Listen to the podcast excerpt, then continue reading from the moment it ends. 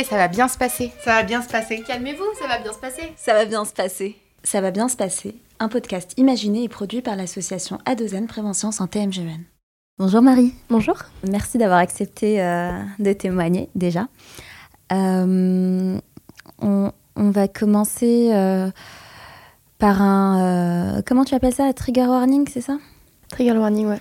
Ouais, et juste de dire que que voilà, le témoignage euh, qui va être présenté pourra euh, peut-être, euh, enfin, il y aura des moments peut-être un peu violents et en gros, âme sensible, s'abstenir. Donc, si, si les gens sont pas prêts à entendre un témoignage autour des violences, voilà, qui, qui s'arrête là. et, ou sinon qui passe directement à, la, à la partie avec l'enfant et la vie de l'enfant plus tard. Ok, donc Marie, tu as sous les yeux des cartes Dixit euh, qui représentent des images différentes. Euh, est-ce que tu pourrais euh, prendre ton temps et en choisir une pour, qui pourrait le mieux exprimer un peu le témoignage que tu aurais? Bah, Tu n'as pas longtemps hésité. Oui, il y en a une particulièrement qui, résonne en moi.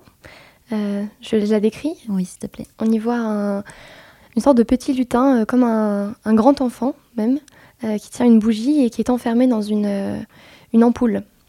Donc on a un fond très noir et, euh, juste cette petite lumière sur la bougie qui, qui éclaire le, visage de l'enfant, ou le, grand enfant, parce que je pense que c'est, c'est comme ça que je le perçois. et en fait j'ai l'impression que ce, cette, ce grand enfant, c'est moi, il y a 10 ans. Donc je commence à raconter, mhm. pour que ça me fait penser du coup à, moi il y a 10 ans. j'avais 15 ans et, et, j'étais une grande enfant. Enfin, j'étais pas J'étais pas une jeune adulte, j'étais pas une, adolescente, euh, j'étais une, presque une préadolescente à 15 ans. Je connaissais euh, pas grand chose de la vie et, euh, je suis tombée amoureuse d'une personne qui a été extrêmement destructrice pour moi. Et ça a été ma, première relation, mon, premier amour. Moi, j'étais une grande enfant, j'avais pas de, je n'avais aucun vécu de ce qu'étaient les relations entre les garçons et les filles. j'étais j'avais dans ma famille c'était assez tabou euh, puis j'étais euh, dans une école euh, où il y avait que des filles. Donc quand je suis arrivée et que je l'ai rencontré c'était un peu tout nouveau pour moi. Tu l'as rencontré au, collège au lycée? Non je l'ai rencontré dans un club de sport on faisait le même sport en fait. Et on avait le même âge et puis moi c'était le premier garçon que je rencontrais vraiment hors, famille donc c'était assez perturbant et puis je suis tombée très rapidement amoureuse mais c'était un amour très naïf parce que je connaissais rien de la vie mais vraiment rien de, des relations. Et, euh, en fait, ça s'est révélé être assez euh, destructeur très rapidement, mais je m'en suis pas rendu compte. Euh, ça a commencé avec de la jalousie, de la possessivité,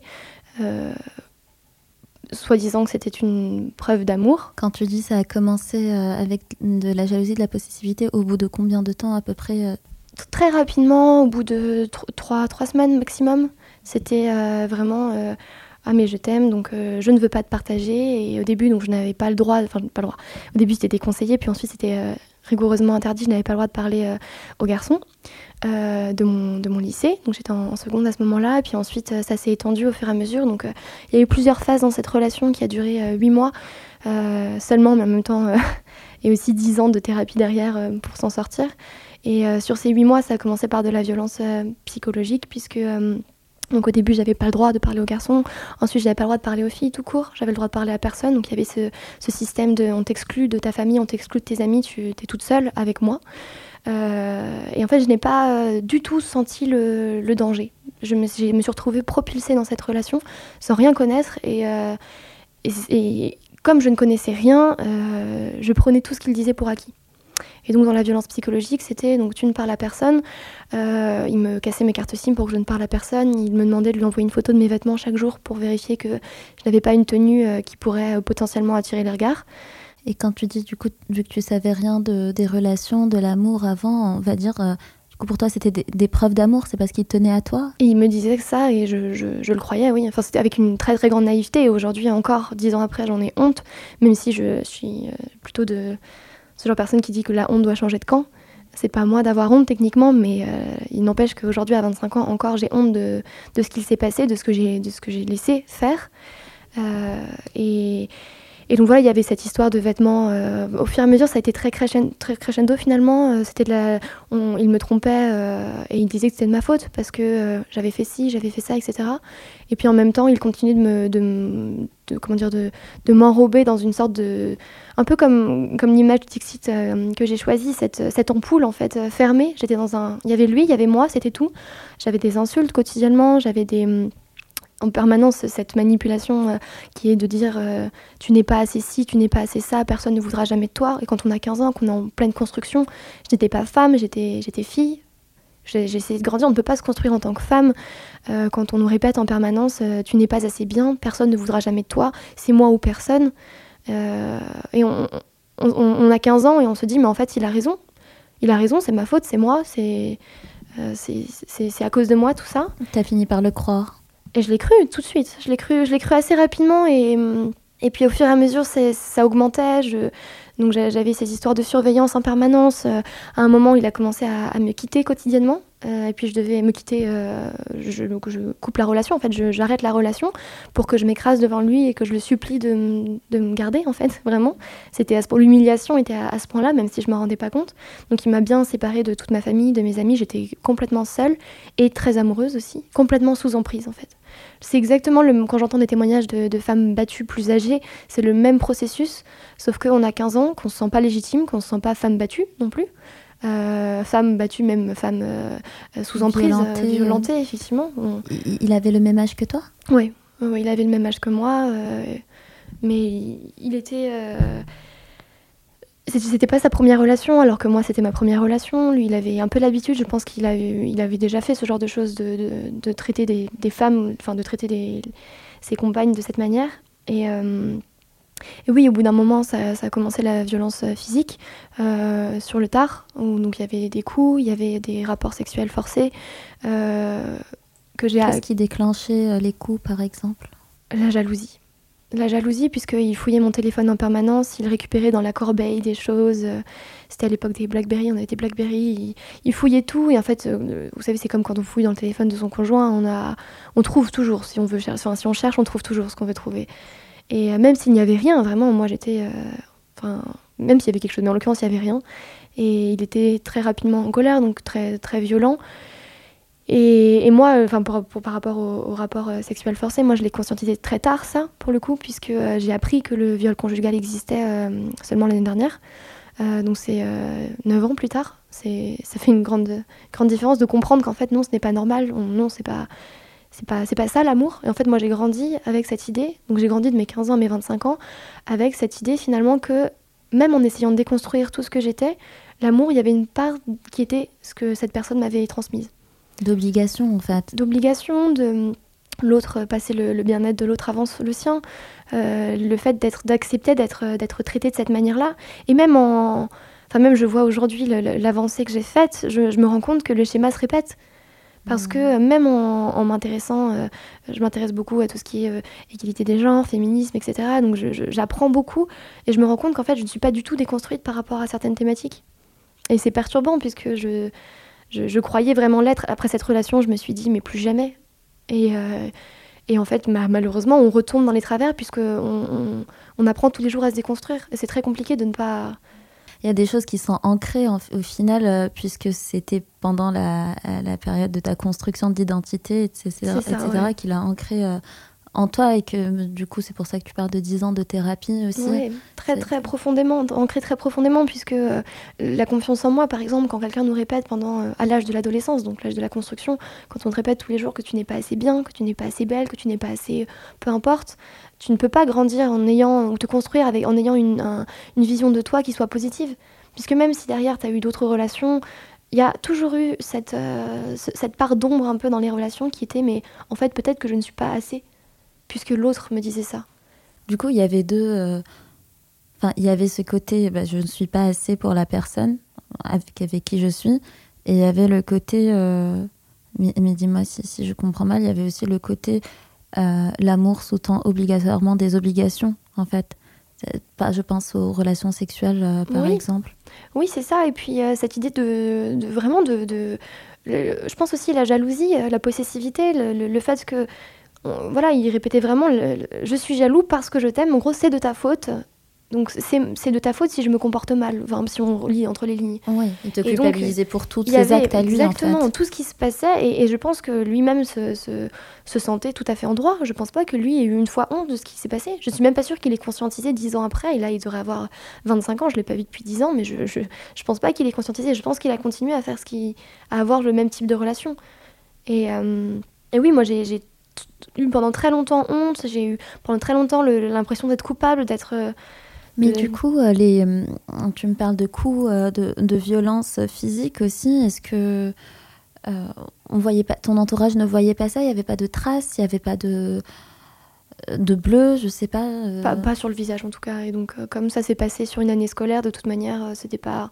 Non, c'était pas visible. Et puis, c'était très. C'était beaucoup dans le ventre en fait. Hmm. Donc, du coup, il n'y avait pas cette. Il n'y avait pas cette. comment dire je suis pas arrivée un jour avec un œil au beurre noir, par exemple. Ouais, parce qu'on a un peu en tête euh, le stéréotype, l'idée de la femme qui arrive avec un œil au beurre noir. Et... Ouais. et non, c'était pas le cas, on avait 15 ans. Et, et non, lui, je pense qu'il s'était complètement. Enfin, pour le coup, quand il le faisait, euh, il savait ce qu'il faisait, je pense. Et, euh, et, non, personne ne l'a jamais vu. Et aussi par ma faute, parce que j'en ai jamais parlé à personne sur le moment. Dans ces cas-là, ça rejoint encore une fois l'image du Dixit. Je, je, suis dans ma bulle, en fait. Je suis dans mon ampoule. Et il y a juste cette petite lumière qui est un peu la lumière d'espoir qui un peu l'espoir de, de l'amour en fait, la flamme de l'amour que ce que je croyais être, être un amour finalement, qui, qui éclaire mais qui n'éclaire pas grand-chose finalement.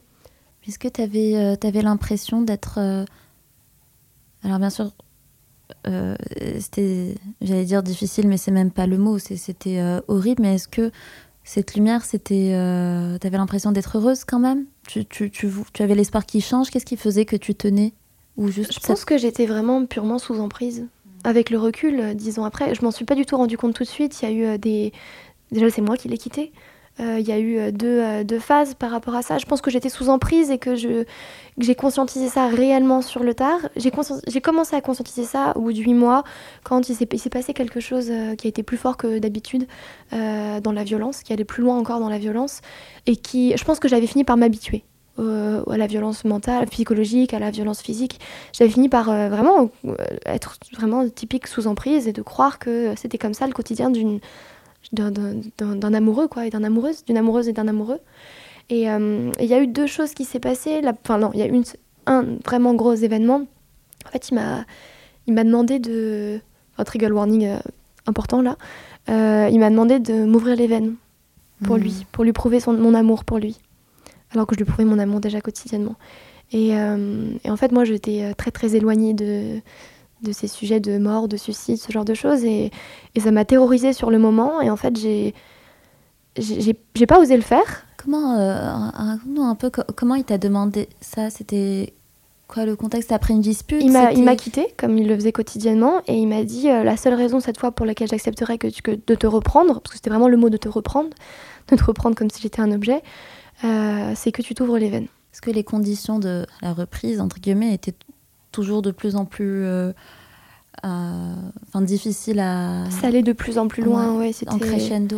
je devais écrire, pour ça encore aujourd'hui, j'ai beaucoup de mal à écrire des lettres d'amour, puisque je devais écrire des beaux messages tous les jours pour, pour, pour m'excuser d'être ce que j'étais et pour le remercier de, de l'avoir euh, comme de, qu'il m'ait choisi en fait. Hmm. Et donc de plus en plus, oui, c'était de plus en plus dur, de plus en plus émotionnellement, c'était terrible puisque j'étais seule, puisque je n'avais pas osé, j'en parlais pas à ma famille, j'en parlais pas à mes amis, je n'avais plus d'amis d'ailleurs puisque j'étais vraiment dans une bulle et, euh, et je cachais, je, je, je, cachais vraiment à ma famille, à mes proches, le, la détresse dans laquelle j'étais puisque j'avais peur qu'on nous sépare, puisque vraiment j'avais cet amour pour moi qui, pour, enfin qui était la première fois où je tombais amoureuse réellement, donc je croyais que c'était ça l'amour. Et, donc oui, après une dispute, il m'a demandé de... On était en fin d'année, il m'a dit euh, la seule raison pour laquelle je me sentirais comme c'était hier, pour laquelle j'accepterais que de te reprendre, euh, ce serait que tu te t'ouvres les veines. Et donc je n'ai pas osé le faire. Et je n'ai pas osé lui dire que je n'avais pas osé le faire. Mais euh, quand il te demande ça à ce moment-là, comment tu réagis? Qu'est-ce que tu lui dis? Bah, Alors j'étais c'était par SMS. Euh, enfin pas par SMS parce qu'il m'avait cassé mes cartes SIM, c'était par euh, Messenger à l'époque, euh, via, via Facebook. Et, et, sur le moment, j'étais chez moi et je pleurais en fait. J'étais en pleurs et je suis descendue à la cuisine, je suis allée chercher un couteau. Et T'étais en pleurs par peur de ce qu'il te demandait ou, ou, parce que pour la rupture par amour, entre guillemets Je pense un peu des deux. Je pense, dans, dans, mon souvenir, en tout cas, j'avais vraiment cette détresse de mon Dieu, mais il va me quitter. Euh, qu'est-ce que je vais faire? Et en même temps, cette peur de se dire, mais comme, comme je disais, j'étais très éloignée de ces, de ces sujets-là. Donc, euh, pour moi, j'avais la chance à ce moment-là d'avoir connu personne qui avait vécu ce genre de choses ou qui avait tenté euh, de, de, mettre fin à ses jours. Donc c'était euh, très très éloigné de ce que je connaissais. Et, et oui, premier réflexe, c'est de pleurer, comme je pleurais quotidiennement, et d'aller chercher un couteau dans ma cuisine. Donc tu vas chercher ce couteau dans la cuisine Chercher un couteau et euh, j'ai une petite salle de bain dans ma chambre, donc je laisse couler l'eau en me disant peut-être que sous l'eau ça ferait moins mal. Et, je n'ai pas réussi à le faire. Donc je pleurais trop et j'ai pas réussi à le faire. Et le lendemain, il a voulu voir la cicatrice du coup. Et juste avant, j'ai là, j'en rigole parce que c'est, euh, un peu cocasse comme situation, mais bon, sur le moment, c'était pas drôle. Je me suis dessinée avec un bic rouge, une sorte de, ligne sur le poignet. Et ça aussi, je me souviendrai toujours. Il a regardé le poignet, il a dit Ah bah ça va, tu t'es pas foulé. Et je crois que ça, ça a été euh, l'élément qui pour moi a été déclencheur dans ma tête. Je me suis dit Là, c'est quoi la prochaine étape?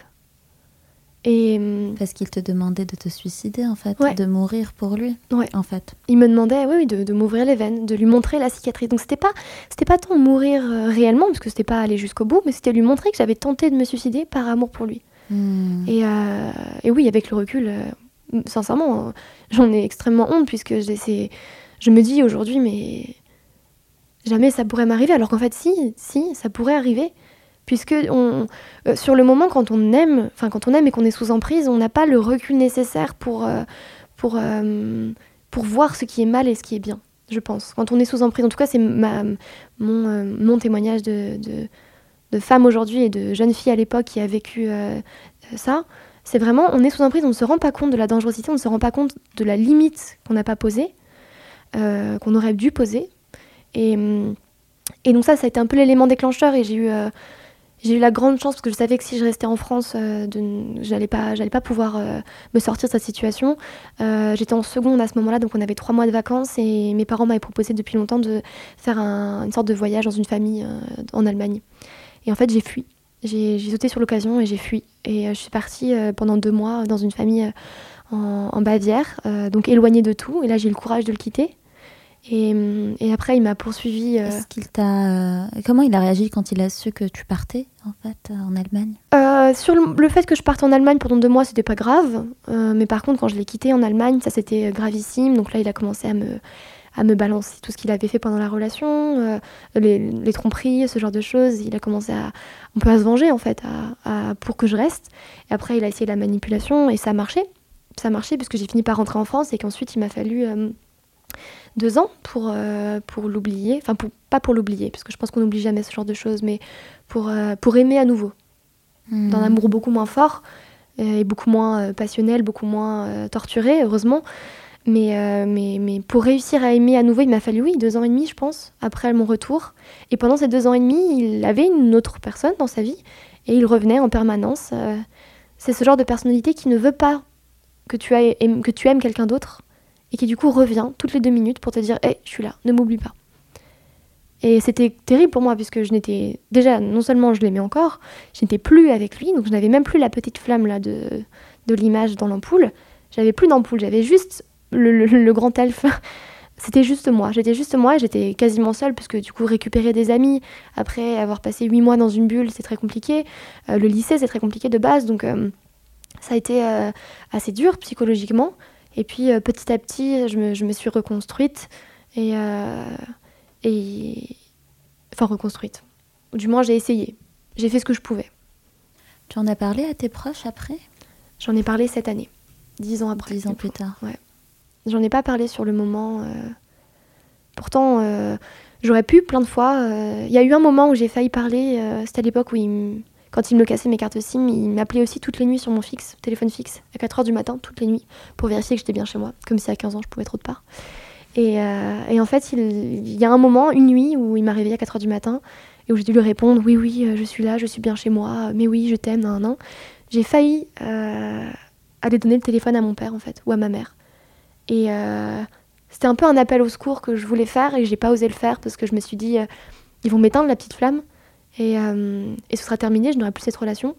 C'était pas encore passé le, le, le, dernier, la dernière demande à Bracadabrand, donc c'était encore un, moment entre deux, une période un peu charnière. Et j'ai failli à ce moment-là leur demander. Et j'ai pas osé.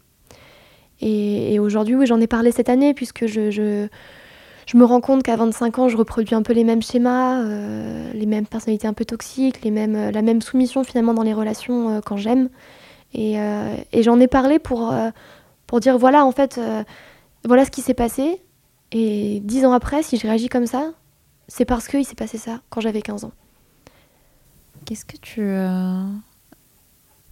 Pourquoi tu témoignes aujourd'hui de ça?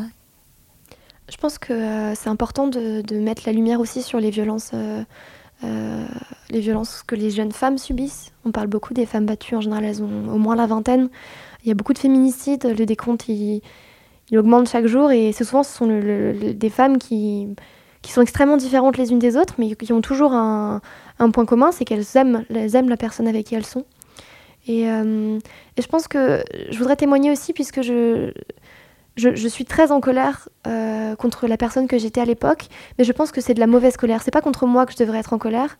C'est, euh, je pense que je devrais être en colère contre la société qui a fait que je n'étais pas au courant de ces choses-là, qui a fait que que moi je n'avais pas conscience que ce qui se passait c'était de la violence, que je croyais réellement que ce qui se passait c'était de l'amour, et euh, c'est le manque d'éducation, le manque de, de, témoignages qui vont en ce sens, le manque d'information, et puis l'éducation de, mon éducation, mais aussi l'éducation de, cette personne. Euh, je lisais un, livre, là, c'est euh, de Mona Cholet, qui s'appelle Réinventer l'amour. c'est un livre qui raconte comment le patriarcat, enfin c'est un, essai, comment le patriarcat, le patriarcat pardon, sabote les relations hétérosexuelles. Et, il y a un passage très intéressant sur les violences justement euh, euh, des hommes envers les femmes dans, le cadre de relations hétérosexuelles. Là, je parle vraiment que d'hommes envers les femmes puisque c'est ce que j'ai vécu. Euh, et, elle dit un truc intéressant, elle parle de, la perversion narcissique. C'est un passage que tu voudrais nous lire Oui, je vois, j'ai pris le livre exprès pour ça. parce que la perversion narcissique, moi, c'est ce que toutes les psys que j'ai vues ont, ont, défini cette personne comme étant un pervers narcissique dans les faits. Et, euh, Mona Cholette euh, cite euh, une thérapeute qui s'appelle Elisande Coladan, pardon, qui préfère parler d'enfants saints du patriarcat. Et trouve très intéressant. Et elle écrit Si au lieu de se concentrer essentiellement sur les caractéristiques psychiques de ces individus, le regard se portait sur les structures sociales qui leur permettent d'évoluer à leur aise et de répéter leur comportement de relation en relation, un véritable travail d'éducation et de prévention se mettrait en place qui pourrait amener un réel changement. Et en fait, c'est exactement ça. Et je l'ai lu là à 25 ans, je suis en train de lire le livre. Et en fait, c'est ce que je vous disais au début, je, j'ai l'impression d'être déconstruite. Je me considère comme euh, féministe, engagée, même militante sur euh, plein d'aspects. Et en même temps, le schéma se répète tellement souvent que euh, non, je ne suis pas déconstruite. Et ça me fait mal de le dire, ça me fait mal de, le dire à haute voix à quelqu'un d'autre et à d'autres gens qui vont l'écouter. Mais aussi, ça me fait mal de lire ce que je lis dans, dans l'essai de Mona Cholet, puisqu'en fait, elle a complètement raison elle a complètement raison. C'est pas, euh, c'est pas qu'un un problème psychique en fait. cette personne mhm. n'était pas juste un pervers narcissique entre guillemets. Il, a, il est comme ça puisqu'il a évolué, il a été éduqué dans ce comportement-là. Oui, on le devient pas euh, du jour au lendemain quand on a 15 ans, quand on a 30, quand on a 50. C'est une éducation, on grandit comme ça tout du long. C'est ça. Et, on laisse faire. Et on laisse faire. Et on n'éduque pas les, les, les jeunes, euh, les jeunes femmes, par exemple, à, à, à comprendre ce que c'est que l'amour réel et, ne pas, et comprendre ce que c'est que la violence aussi. Et quand on a 15 ans et qu'on découvre ça, c'est très dur parce qu'ensuite on a beaucoup de mal à se détacher de cette image de l'amour qui n'est pas cet amour-là. Mais est-ce que euh, chez toi, avec tes parents, euh, tu n'avais pas accès à une autre vision de, de l'amour ou du couple? Eh bien, euh, j'avais une vision d'un amour qui pour moi n'était pas celui que j'allais avoir à 15 ans. Même si, bien sûr, je parlais d'homme de ma vie, de voilà, euh, d'âme sœur même, évidemment, on a 15 ans. Hein. Mais, euh, mais c'était vraiment très éloigné du, du, réel mariage, par exemple, ou du réel engagement sur le long terme avec des enfants. Non, à 15 ans, c'est plus un amour passionnel où on se dit, mais c'est l'homme de ma vie, sans vraiment comprendre ce que ça veut dire. Et donc non, j'avais cette vision, oui, de, de l'amour des couples autour de moi, mais je ne m'y référais pas du tout puisque j'avais 15 ans et que pour moi, les seuls couples valables, entre guillemets, euh, avec lesquels je pouvais faire le parallèle étaient les couples de 15 ans. Hmm. Donc j'avais pas accès à ça. Et puis c'est vrai, comme je, comme je disais tout à l'heure, les, c'était très tabou dans ma famille. C'était très. Euh, les relations euh, euh, entre les hommes et les femmes étaient très tabou aussi. Est-ce que tu aurais voulu qu'on te pose des questions? Qu'on te pousse à, à parler? Est-ce que tu aurais voulu que quelqu'un remarque quelque chose? Ouais, j'aurais voulu, ouais. Ouais, j'aurais voulu et je pense que pendant longtemps j'en ai voulu à ma famille avant de comprendre encore une fois que bah, si je n'appelle pas à l'aide, peut-être qu'on enfin, on, ne risque pas de voir qu'il y a quelque chose qui va mal. Puis je me rappelle, il y a dix ans, je, je faisais tout pour ne pas qu'on voit. Au-delà des coups, puisque les coups, c'est vrai que c'est physique, ça se voit, mais le fait que je pleurais tous les jours, le fait que je m'écrasais face à quelqu'un, le fait que je me soumettais en permanence, je, je, je, je, disais, je mentais à mes parents en permanence, je disais que je terminais à telle heure alors qu'en fait je terminais plus tôt et que j'allais juste à la sortie de son lycée pour mmh. aller le voir trois minutes puisque il n'avait que trois minutes à me consacrer, mais euh, les trois plus belles minutes de ma journée pour moi. Même mmh. si, euh, même si c'était terrible ce qui se passait, euh, j'avais toujours cette idée de l'amour, l'amour qui pour moi à 15 ans était exactement ce que ce qu'il me donnait, à savoir cet amour passionnel, protecteur presque, c'est comme ça qu'il l'appelait, cet amour, oui, où la jalousie est extrêmement présente. Et cette jalousie, par exemple, il m'a fallu des années avant de m'en défaire. Hmm. C'est-à-dire que toi, tu devenais jalouse? Ah oui, moi quand j'ai quitté, quand je l'ai quitté, et que j'ai commencé à avoir d'autres relations, des relations longues, j'étais jalouse en permanence, et, mais de la jalousie maladie, de la jalousie malsaine, la jalousie qui, qui, me fait agir comme lui en fouillant le téléphone, en, en, étant sûre de vouloir trouver quelque chose, comme il le faisait. Et en fait, je me suis rendu compte que ce qu'il qu'il avait fait envers moi, bien finalement, je pense que je le reproduisais un peu. À moindre mesure, bien sûr, mais la jalousie qui pour moi était euh, symbolique de l'amour, elle est restée très longtemps ancrée en moi. En mode, quand on est amoureux, on est forcément jaloux. Et aujourd'hui, avec le recul, heureusement, je me rends compte que non, hein, la jalousie n'est pas saine, la jalousie détruit les relations. Justement, j'allais te poser la question aujourd'hui. Euh, ce serait quoi pour toi une définition d'un amour sain, d'une relation saine? Je pense qu'une relation saine, c'est une relation où la, les deux personnes sont, se traitent d'égal à égal, qu'il n'y a pas de dominante ou de dominé, ou de dominant et de dominé, euh, et, une relation où il y a de l'amour, où il y a euh, un respect mutuel, euh, une relation où on se pousse vers le haut hmm. et où on respecte surtout la personne qu'on aime. Hmm. Je pense que c'est vraiment ça, l'amour, la confiance, le respect, parce que finalement c'est tout ce dont j'ai manqué pendant mes relations. Et une fois qu'on a ça, je pense qu'on a une, bonne base pour avoir une relation saine. Hmm. Bah c'est une belle base, une base solide. Juste peut-être une, une, dernière une dernière question, tu me disais tout à l'heure, mais oui, mais on n'en parle pas assez. Euh, enfin, en tout cas, on t'en avait pas parlé avant. Euh, tes 15 ans, ni de ce que c'était que l'amour, ni ce que c'était qu'un couple, ni une relation, ni des peut-être des relations sexuelles aussi que tu as dû découvrir un peu toute seule euh, sur le tas. comment on y remédie aujourd'hui Qu'est-ce que tu aurais voulu pour toi il y a 10 ans? Moi, je pense que le maître mot, c'est vraiment l'éducation. Mm. Ça passe par les parents qui apprennent aux petits garçons, aux petites filles de, de se respecter mutuellement. Euh, et, euh, et l'éducation sur la vie affective et sexuelle, pour moi, elle est nécessaire. Elle est nécessaire, mais même bien avant 15 ans, je pense. Puisqu'il y a des. Voilà, il y a une moyenne d'âge pour les premiers rapports sexuels, mais la moyenne ne veut pas dire qu'on ne commence pas plus tôt ou plus tard. Et je pense qu'on on doit en parler euh, très rapidement. On doit d'abord éduquer les enfants au consentement, au-delà même de l'aspect sexuel, vraiment au consentement de la personne, en tant que enfin, du corps en fait, au-delà de l'aspect sexuel. Et puis, euh, oui, la vie affective, la vie sexuelle, c'est très important d'en parler très jeune euh, pour qu'il n'y ait pas justement ce genre de mésaventures. Hmm. Pour que euh, quand on a 15 ans, quand on a 14 ans, quand on en a 16, peu importe, et qu'on tombe sur une personnalité qui n'est pas saine, une personnalité toxique même, on puisse avoir les armes pour lutter contre ça. Pour dire je ne suis pas d'accord et pour ne pas surtout, parce que là c'est vraiment ma, plus grande colère, elle est basée sur ça, pour ne pas croire que ça, ça peut être un amour. Oui. Et puis ne pas croire que c'est de sa faute quand ça arrive et si ça arrive, parce que malgré l'éducation. Je suis encore très, j'ai encore beaucoup de mal à, me déconstruire sur ma, sur la faute que j'entretiens dans cette, dans cette, dans cette histoire. Parce que même si euh, au fond, quand on regarde les faits, je veux dire, si je, si je regarde ce témoignage, par exemple, euh, mais de la part de quelqu'un d'autre, je dirais, bah, c'est pas toi, en fait. Enfin, tu, tu, ne connaissais pas, tu ne savais pas. Je suis beaucoup plus, euh, je pense, critique envers moi-même et je me rappelle l'adolescente que j'étais. Et, euh, et, je regrette profondément de, de, ne pas avoir compris.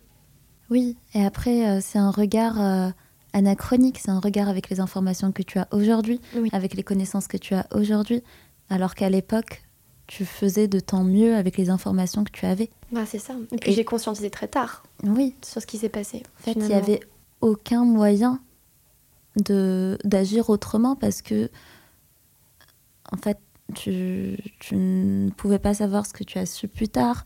Tu, en fait, c'est un long travail, euh, ta thérapie, etc. euh, dix ans plus tard, de se dire Ah oui, j'aurais dû faire autrement, mais c'est- ce j'aurais dû, il est basé sur euh, quelque chose que tu sais maintenant, Oui. tout de suite, et que, Sur l'éducation que j'ai aujourd'hui. que tu Parce as que j'ai fait des recherches par moi-même aussi.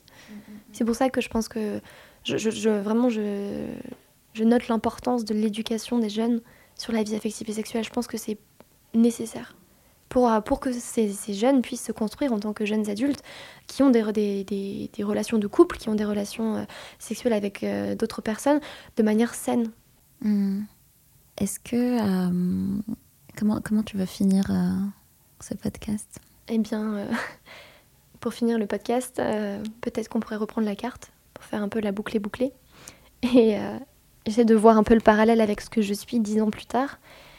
Et je pense que j'ai toujours la petite lumière, que je suis le lutin a un peu grandi quand même, pas trop en taille, mais en tout cas mentalement.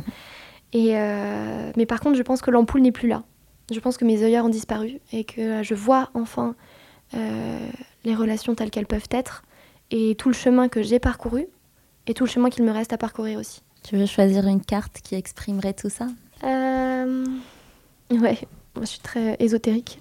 C'est une carte d'une d'une main, on y voit une main, avec une loupe qui montre les, les lignes de la main. Puis on peut se dire que l'une des lignes de la main, ça peut être la ligne du cœur. Et euh, c'est comme ça que je veux, je veux voir la ligne de mon cœur. Très longue, apaisée. Et C'est aussi euh, une loupe euh, qui regarde de très près ce qui se passe, et c'est un peu ce que tu es en train de faire en, ouais, qui en analyse. regardant, analysant Qui analyse, exactement euh, ce que tu as vu. Je pense que c'est hyper important et je pense que c'est hyper important aussi. euh, merci beaucoup Marie pour, euh, pour ce témoignage. Je pense que effectivement, si des jeunes, on espère, écoutent, euh, écoutent ce témoignage, écoutent ce podcast, de se rendre compte si c'est leur situation, qu'ils sont pas seuls, de savoir qu'il y a des numéros à appeler, Oui. euh, qui peuvent en parler à leurs parents, qui peuvent en parler autour d'eux. Qu'ils doivent en parler. Voilà, et puis aussi, euh, effectivement, comme tu dis, vu qu'on s'en s'en rend pas compte quand on est à l'intérieur, peut-être que de faire le parallèle avec l'histoire de quelqu'un d'autre, Exactement. ouais. ça fait qu'on a le déclic. Oui, et puis je, me, je me permets juste de, de terminer en, sur ce que tu dis. Euh, peut-être aussi s'il y a des parents qui nous écoutent ou des professeurs, de faire attention, ou des, des frères et sœurs peut-être, de regarder attentivement aussi les relations de, de leurs proches euh, pour essayer de détecter euh, s'il n'y a pas quelque chose d'un peu toxique dans l'histoire. Parce Mm. que très souvent, quand on veut cacher quelque chose, on le cache. Poser des caché, questions. Ouais. Il faut poser les questions. On peut le cacher autant de temps qu'on le veut. Et c'est d'ailleurs malheureusement le, le grand problème des, des, des- des femmes et des, enfin, des femmes et des hommes battus, c'est qu'on le cache très très longtemps et que d'ailleurs quand on avoue enfin, parfois même on nous croit pas. Hmm. Et je pense que c'est important de d'oser en parler. Et c'est le, le seul moyen de s'en sortir, je pense que c'est d'en parler. Et que la honte change de camp. que la honte change de camp, absolument. Parce que quoi qu'on quoi qu'on dise, ce n'est pas de notre faute. Merci Marie. Merci beaucoup. Au revoir. Au revoir.